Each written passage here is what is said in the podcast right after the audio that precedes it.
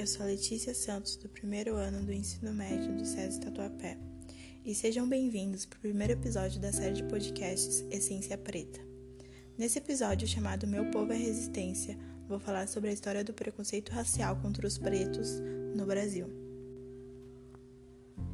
Racismo é o preconceito e discriminação direcionados a quem possui uma raça ou uma etnia diferente, conforme o site em.com.br. No Brasil, essa palavra ganhou forma e cor com a chegada de cerca de 5 milhões de africanos traficados pelos portugueses. Isso tudo começou nos séculos 16 e 17, no período de expansão marítima e comercial, além da colonização do continente americano. Nesse momento, podemos perceber, marcadas na história, a escravização dos africanos e o genocídio de povos indígenas. Em busca de justificar tais ações, os europeus começaram a formular teorias baseadas na suposição de que havia uma hierarquia das raças. Segundo essa tese, brancos estariam no topo dessa espécie de pirâmide, seguidos pelos asiáticos, indianos, indígenas e africanos, ou seja, o povo preto da população, onde somente os brancos teriam capacidade intelectual para trabalhar, governar e prosperar, enquanto os pretos estariam aptos apenas para o trabalho braçal. Também era comum a crença de que pretos e índios não tinham alma. Isso, na visão de um cristão moderno, significava ser um animal.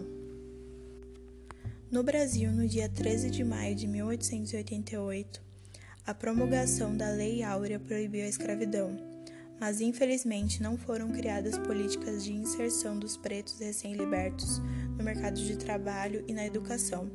E além dessa situação, os ex-escravos ainda esbarraram no problema da fome e da moradia, visto que muitos perderam do dia para a noite as condições mínimas de sobrevivência das quais tinham enquanto eram escravizados, ou seja, a abolição só trouxe a liberdade jurídica Socialmente, os escravos e seus descendentes permaneceram inferiorizados.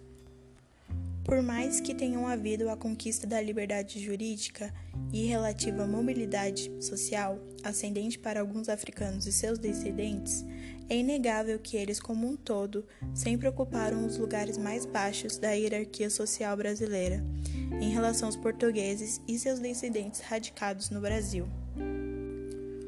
Por conta disso, os escravos recém-libertos foram habitar os locais onde ninguém queria morar, como os morros, na costa da região sudeste, formando as favelas.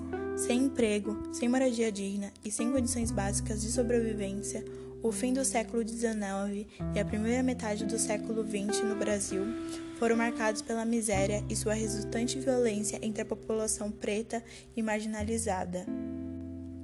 Foi então nesse período que o racismo se instalou em uma sociedade que já não poderia manifestar seus anseios racistas legalmente de maneira explícita, mas os manifestava de outras formas, como medida de coerção da cultura e dos hábitos dos pretos, por exemplo, foi proibida por decreto localizado no Código Penal de 1890 a prática e a difusão da capoeira, uma arte de origem africana. E atualmente, mesmo passados 132 anos da abolição, a população preta continua ocupando a base da pirâmide social no Brasil. O número de pretos entre a parcela mais pobre do país é de 75%, segundo dados das desigualdades sociais por cor ou raça no Brasil, divulgado em 2019 pelo IBGE, que aponta como pretos e pardos trabalham, estudam e recebem menos que os brancos do país, Além disso, na classe de rendimento mais elevado, apenas 11,9% das pessoas ocupadas em cargos gerenciais eram pretas ou pardas. Entre os brancos, esse percentual era de 85,9%. Outro dado é que a média de rendimento mensal do profissional branco é de 1.846 reais, e a do trabalhador preto é de 934 reais. O levantamento do IBGE ainda revela que a renda menor pode ser explicada também pela dificuldade dos pretos em acessarem altos cargos em seus empregos. Com todos esses fatos, vemos que a discriminação no mercado de trabalho é escancarada. E é isso, espero que tenham gostado desse primeiro episódio da nossa série de podcasts Essência Preta. Até mais!